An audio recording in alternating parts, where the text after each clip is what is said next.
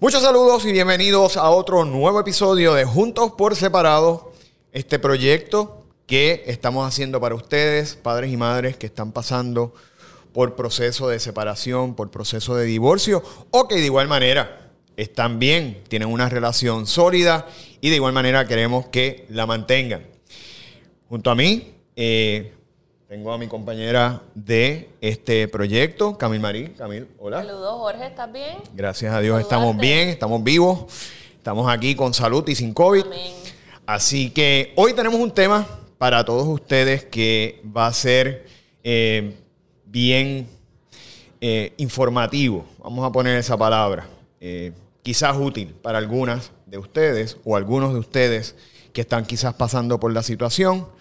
Hoy vamos a hablar sobre el impacto de la violencia doméstica en los niños, cómo los niños se afectan, cuáles son las consecuencias, las implicaciones cuando ven acciones, ¿verdad?, de violencia doméstica.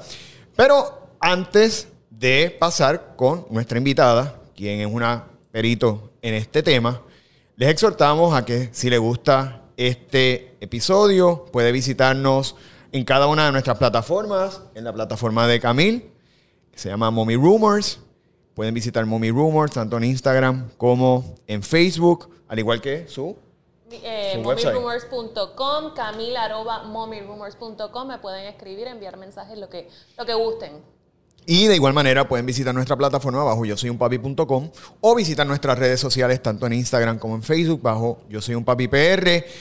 Y de igual manera puede visitar nuestro podcast eh, o nuestro canal de YouTube. Y si este episodio le gustó, puede darle al botón de suscribirse y oprimir el icono de la campana para que no se pierda un solo episodio más de este proyecto que con tanto esmero, con tanto cariño eh, hacemos para ustedes, para Y ayudarlos. compartirlo, ¿verdad? Compartirlo porque quizás usted no está pasando por eso, pero quizás alguien que lo sigue usted sí está pasando por esta situación y, y le sea de gran ayuda. Totalmente. Bueno, y ahora vamos a pasar con nuestra invitada. Como les digo, y vamos a hablar sobre el impacto de la violencia doméstica en los niños. Para ello tenemos una colaboradora, va a ser colaboradora fija con nosotros. Eh, así que va, va a estar eh, hablando de muchos temas eh, que sobre todo tienen un propósito, ¿verdad?, de integrar en la crianza tanto a mamá como a papá, porque la figura de papá también es importante. Y para ello, pues vamos a hablar hoy con la doctora Yamitza Ures. Yamitza, buenos días, gracias por estar aquí con nosotros. Saludos a ambos, gracias por tenerme. Bienvenida. Gracias. Te voy a quitar el título, te voy a decir Yamitza, no te voy a decir que doctora. sí, en confianza. Está bien, pero bueno, lo tenemos. Yamitza, para que ustedes sepan, es la fundadora de Renacer Social. Yo tuve oportunidad de entrevistarla, me encantó su proyecto, porque es un proyecto de eh, visitas supervisadas. Precisamente lo que se busca es ofrecer servicios para aquellas parejas que han pasado por situaciones diferentes, no necesariamente todas de violencia, ella nos va a hablar después, pero que en ese centro que aparte de ser bien acogedor es bien bonito, porque lo tienen muy bien eh, ambientado, está en Sidra, ubicado en Sidra y quizás es de los pocos que hay en Puerto Rico, si no es el único, el único que ofrece ese servicio donde papá o mamá puede encontrarse con sus niños y tener una visita y poder, ¿verdad?, crear esa relación, esa conexión. Así que, eh, Yamitza, bienvenida nuevamente. Muchas gracias. gracias. Vamos a hablar hoy sobre violencia doméstica. Violencia doméstica. Y vamos a empezar por lo básico. Vamos a resumir el término. Eso es así. ¿Qué es violencia doméstica? ¿Verdad? Violencia doméstica es la violencia intrafamiliar. ¿verdad? La, la violencia que hay se determina cuando hay una pareja o expareja que hayan convivido, cuando son novios que no han convivido, pues no se puede poner una orden por violencia doméstica o, o una ley 54, ahí es una orden de acecho, pero en este caso cuando son personas que han convivido, que han procreado hijos o que están casados, conlleva entonces lo que es violencia doméstica si hay violencia, diferentes tipos de violencia en el hogar. Eh, me gustaría, si puedes, que aclaremos, porque muchas personas piensan que violencia doméstica es solamente golpe. Y quisiera que, de verdad, que ampliaras un poquito en las diferentes formas de violencia doméstica que podemos tener. Pues mira, Jorge, hay diferentes tipos de violencia doméstica. Algunas son pues golpes, es la más que las personas conocen. Dicen, pues mira, este le, pega, le, la agrede, la empuja, pero violencia emocional, el minimizar a una persona, el controlar a una persona, el intimidar a una persona, eso es violencia este, doméstica. El controlar sus finanzas, controlarlo de una manera que no pueda administrar su propio dinero, que no puede tener una independencia, eso también es un tipo de violencia doméstica. También está la violencia de intimidar nada más, ¿sabe? Que, que la psicológica, que eso también afecta muchísimo. Todo lo que nos afecta emocionalmente, nos afecta físicamente a la larga porque se, se somatiza. Así que todos estos tipos de violencia doméstica son graves, ¿verdad? Quizás porque no se ven las heridas o no se ven los golpes no significa que no hay violencia. Eso era lo, que le iba a comentar, que quizás eh, violencia de golpes sea la más notable, pero quizás la más que suceda sea la emocional, ¿correcto? Exactamente. Cuando una persona le restringe la libertad, una persona que dice, no, yo no puedo estudiar porque no me dejan porque no puedo trabajar porque no me dejan, no, no puedo salir porque no... No puedo salir porque no me dejan. E, es, como que nosotras, nosotros, tal vez lo encontramos difícil de creer porque decimos, no, no estamos quizás en ese ambiente en estos momentos. Pero sí hay mucha gente que vive así. Y quizás uno no lo entiende porque uno vive desde otro punto de vista. Pero no es el proceso de criticar a esta persona y decir, pero ¿por qué te dejas? Hay que ver en qué situación vive, cómo se crió. Y ahí es donde entran los hijos. Ahí es donde la violencia doméstica, que los hijos sí se dan cuenta, muchas veces piensan que no se están dando cuenta, pero los niños absorben y, la energía la notan. Cuando papá o mamá está nervioso, cuando están sucediendo cosas en el hogar, ellos se dan cuenta y eso perpetúa o se convierte quizás en una víctima o un agresor, no necesariamente, pero hay una gran posibilidad que eso suceda y por eso es que los tratamientos o las terapias se le da tanto a la víctima como a los familiares, a los niños, porque sí les afecta. Mire, doctora, vamos a hablar ahora, mira, te dije doctora, este, vamos a hablar ahora específicamente un poco, vamos a adentrarnos en eso que eh, estás mencionando. ¿Qué pasa en el momento en que un niño o una niña, ¿verdad? Eh, y vamos a tratar de hablarlo por edades. Vamos a tratar de un poco hacer esto segmentado. Cuando son preescolares, cuando están en la etapa de la niñez o ya en la preadolescencia, adolescencia. ¿Qué pasa cuando un niño o una niña ve un acto de violencia, que lo ve presencial, que ve a papá dándole a mamá o gritándole, o a mamá gritando? Porque también ocurre de las, de las dos maneras, ¿verdad? Eh, siempre ocurre más hacia la mujer, pero también hay violencia física eh, o emocional hacia el hombre. ¿Qué ocurre en ese ser humano? Lo primero que tenemos que ver es entender que violencia doméstica delante de un menor es maltrato a menores. La ley 246 de 2011, la que conocemos coloquialmente como la ley del maltrato de menores, pero realmente es la ley de bienestar de menores. ¿verdad? Siempre le decimos de maltrato, pero es al revés, es de bienestar. Claro, que ahí es donde está, ¿verdad? El elemento de, cómo ahí se vincula y cómo se el acto a la ley, porque estás, estás, alterando el bienestar del niño. Exactamente. Así que el cometer lo que es violencia doméstica delante de un menor es violencia, eh, es maltrato a menores. Así que eso está en la ley 246 de 2011, que es la ley de bienestar de menores.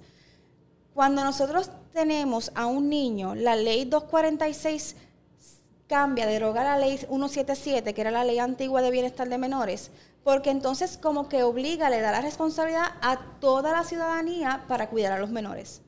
Si usted como vecino escucha que en esa casa constantemente hay problemas, están gritando, se están dando golpes, usted lo puede escuchar. Y hay menores, usted tiene una obligación de llamar al departamento de la familia a hacer una querella por maltrato porque eso sí afecta. Vamos a ponerlo en el aspecto de lo que es la neurociencia. Neurociencia cognitiva nos dice que cuando una persona tiene, es maltratado, un niño especialmente, y estamos hablando de que violencia doméstica es un tipo de maltrato, hay unas, mm, vamos a decirlo, manchas que se ven en un MRI en el cerebro, que son iguales a un soldado que fue a la guerra y tiene PTSD. Oh, a ese nivel Cuando hablamos de neurociencia, a ese nivel afecta el cerebro de un niño. Y lo vemos tanto en niños como en adolescentes. En todos. En todos. En todos. Y los, entre más pequeño está expuesto, mayor es el daño. Y eso sí afecta no solamente emocionalmente, el cerebro cambia. Así que es bien importante entender que lo que va a ver en un MRI, en un soldado que tiene PTSD, que ha ido a guerra, es lo mismo que vas a ver en un niño que ha sido expuesto a violencia. No, y que no hace falta que, que, lo toquen para que sea este maltrato. Obviamente si lo tocan es claro, peor. Claro, es peor. Pero esto conlleva unos cambios en, el, ser humano completamente en el cerebro. ¿Y cómo enfrenta los problemas? Cuando nosotros vamos a lo que es la educación, también les va a afectar. Si vamos a lo la que confianza en sí mismo, su autoestima, autoestima, todo. Vamos a poner primero que en la educación, cuando hablamos de, de inteligencia, ha cambiado mucho lo que es la inteligencia. Antes pensaba que era el IQ, el coeficiente intelectual. Correcto. ¿Qué pasa? Que tanto Gardner como este, la doctora Carol Dweck han, han tenido unas teorías que han podido demostrar que es, eh, la inteligencia se compone, según Gardner, es 20% de coeficiente intelectual y 80% coeficiente emocional. Inteligencia emocional. Exactamente. Y entonces Carol Dweck dice que es un 25 coeficiente intelectual y el 75% restante es la capacidad de enfrentar problemas, de bregar con, el estrés, como uno dice, de la capacidad de decir, no puedo con esto ahora, pero lo hago después, cómo reaccionar. O sea que la inteligencia emocional es más importante que el coeficiente intelectual para tener éxito en la vida y en el área educativa.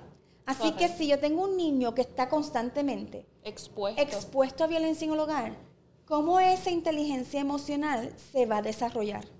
No de manera adecuada. No va a poder enfrentar problemas sin gritar, sin llorar.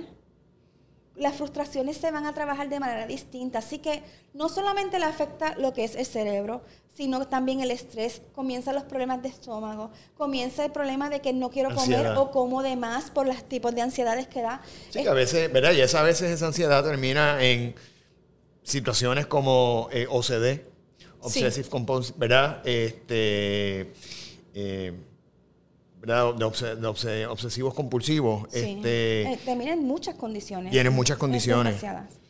A través de, la, de la, por la falta de inteligencia emocional. Y eso lo vemos todo el tiempo porque a veces yo pienso, ¿verdad? La cantidad de gente que hay dirigiendo empresas, dirigiendo empresas, que son lumbreras en términos intelectuales.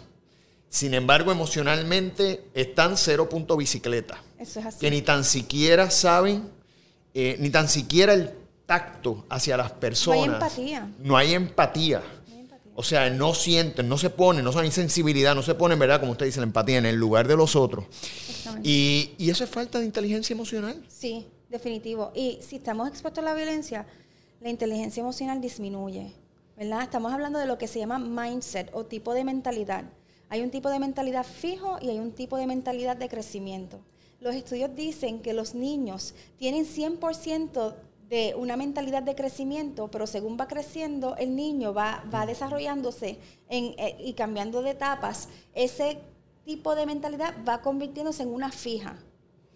Si nosotros criamos niños bajo violencia y estamos abusando de nuestros niños, a veces sin saber, ¿verdad? A veces no nos damos cuenta de ello. Eh, la mentalidad va a ser más fija que de crecimiento y ese menor, aunque eso se puede revertir, pero necesita unas terapias, necesita un, desaprender, eh, desconstruir esos aprendizajes para construir unos nuevos.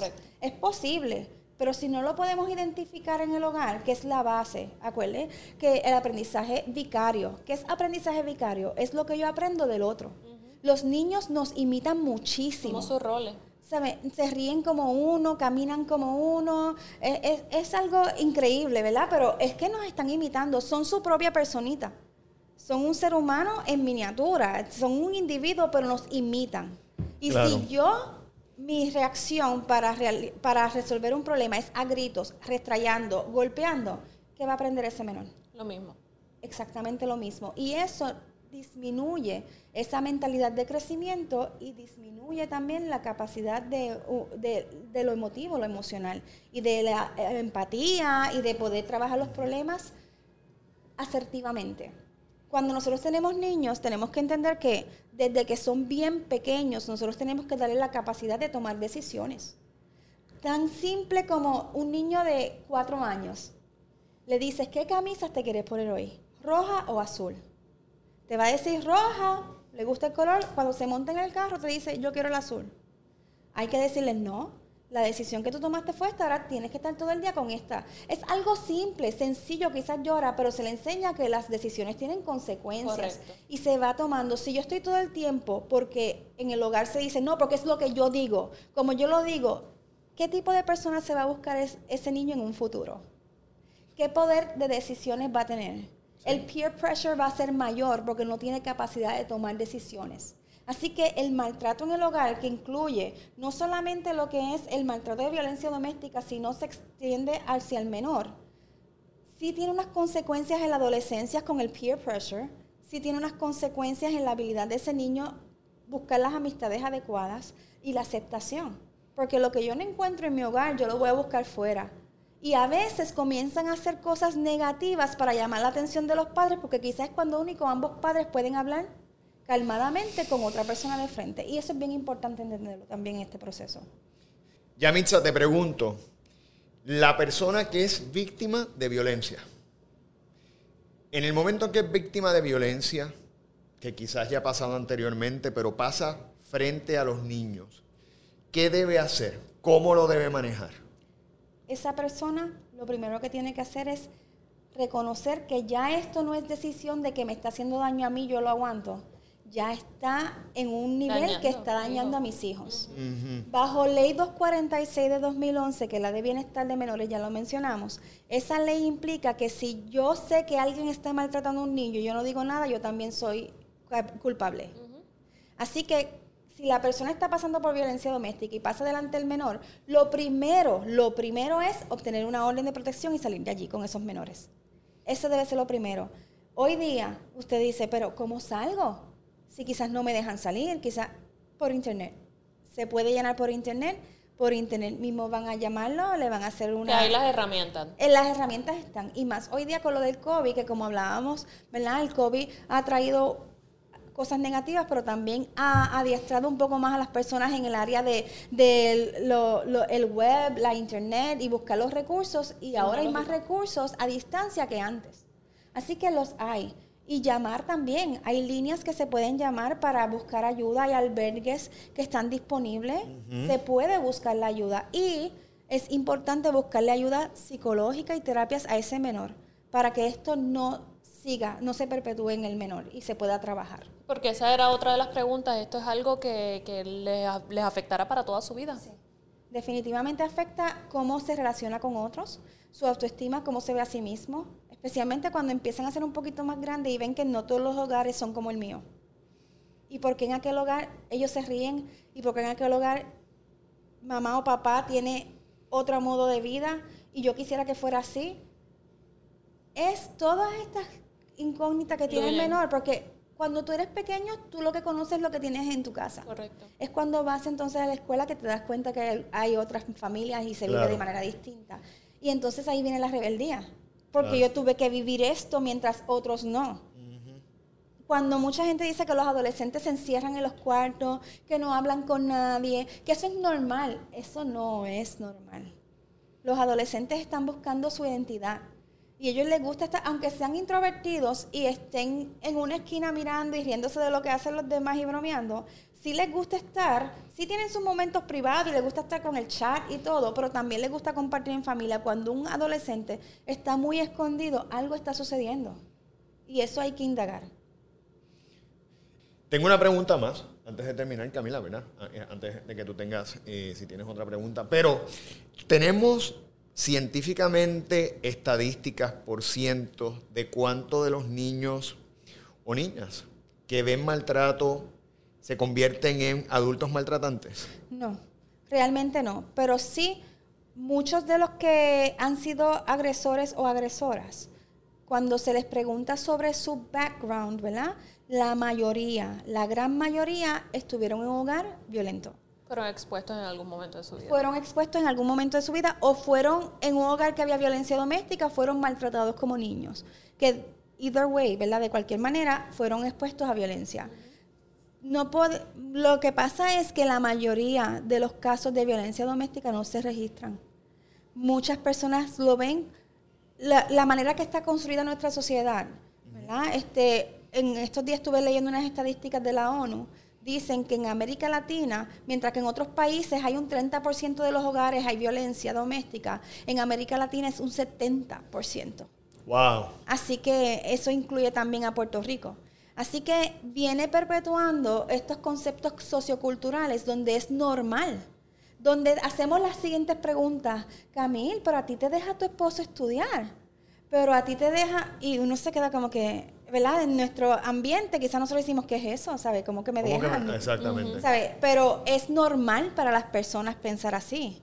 Es normal pensar para las personas que, ay, qué bueno que tienes un esposo que te ayuda con los nenes, pero es su responsabilidad porque es, son sus, eh, eh, es, su responsabilidad, son sus hijos. Pero eso perpetúa la violencia de género. Porque cuando vemos, si no cumples con lo que todo el mundo espera, pues quizás hay una manera punitiva de tu pareja actuar y eso es aceptable en la sociedad. Así que dentro de las estadísticas que son muchísimas, la mayoría no están en esas estadísticas porque lo ven como la norma. Crecieron en un hogar así y viven en un hogar así. Y si no se rompe el ciclo, sus hijos van a estar así. Definitivo. Mira, y a veces yo pienso que ese pensamiento, ¿verdad? Eh, tan machista, por decirlo así, las mismas mujeres son responsables. Yo he visto personas, quizás de otra época, ¿verdad?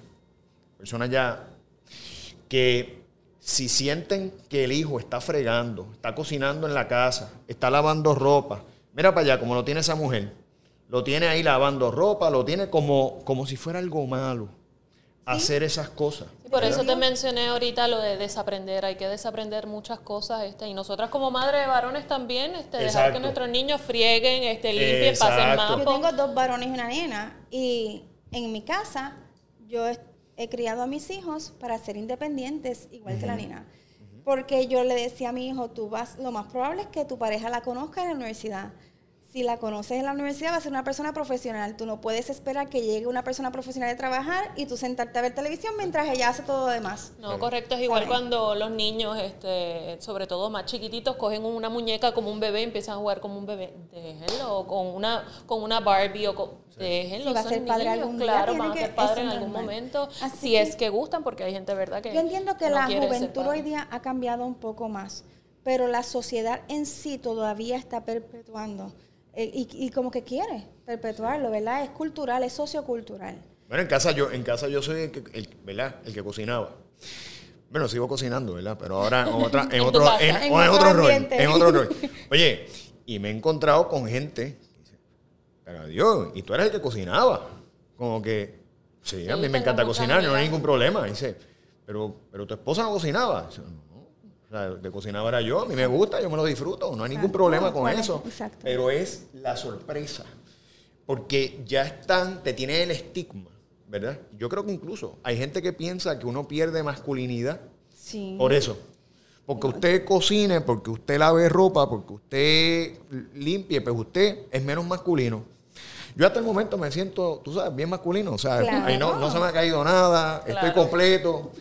Este, pero es así. Entonces, por eso a veces yo pienso que la mujer, sobre todo con mentalidades anticuadas o personas ya de otras edades, piensan, ¿verdad? Estigmatizan el matrimonio como ellas lo vivieron Exactamente. La, la, idea es que nosotras como madres, porque a veces pasa que quizás este, la pareja, el papá, no permita que el niño este, juegue con muñecas o coja el bebé o lo que sea, pues nosotras como madres, pues ir educando. Educando. esa es la clave, educación. Uh en la clave, Camil. Educar al pueblo, educar a nuestros jóvenes, romper ciclos, ¿verdad? Este, muchas veces yo le pregunto a, a las parejas que llegan, ¿verdad? Porque entonces muchas mujeres se quejan de que llego a mi casa, soy enfermera, estoy todo el día trabajando, llego a cocinar, a a lavar, a limpiar, a hacer las tareas del nene y digo, pero este tengo que buscarle la ropa, plancharle la ropa para mañana. Y digo, espérate, pero tú firmaste papeles de matrimonio o de adopción.